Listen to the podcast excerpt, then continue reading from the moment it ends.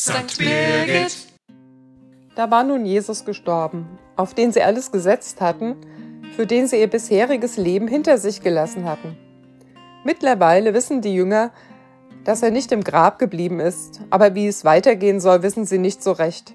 Sie warten im Obergemach des Hauses, in dem sie sich treffen, warten auf die Kraft aus der Höhe. Und dann kommt sie, die Kraft aus der Höhe, öffnet Türen und Münder, der Heilige Geist. Heiliger Geist, Anfang, Mutmacher, Tröster, Begeisterung, Kraft, Geber von Gaben. So viele Aspekte beinhaltet dieses erste Pfingstfest. Viele Gedanken kamen mir in der Vorbereitung auf diesen Podcast dazu. Einen möchte ich mit Ihnen und euch teilen. Kennen wir das nicht auch manchmal, dass wir in einer Situation stecken, in der Altes vergangen und das Neue noch nicht so recht greifbar ist, in der es uns an Kraft und Mut fehlt?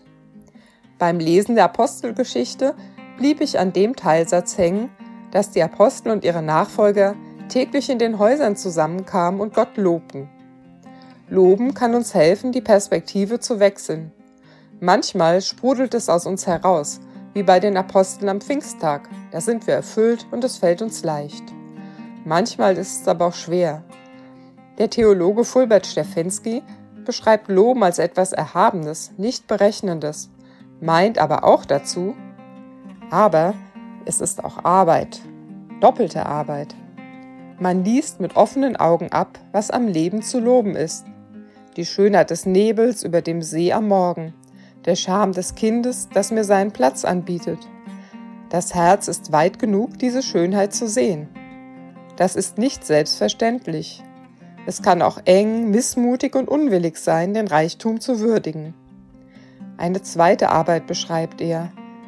In das Leben hineinzulesen, was zu loben ist, obwohl es noch nicht zu sehen ist. Das Gute im anderen zu sehen. Das kann nur die Liebe, meint er dazu. Die macht das Herz klarsichtig und weit.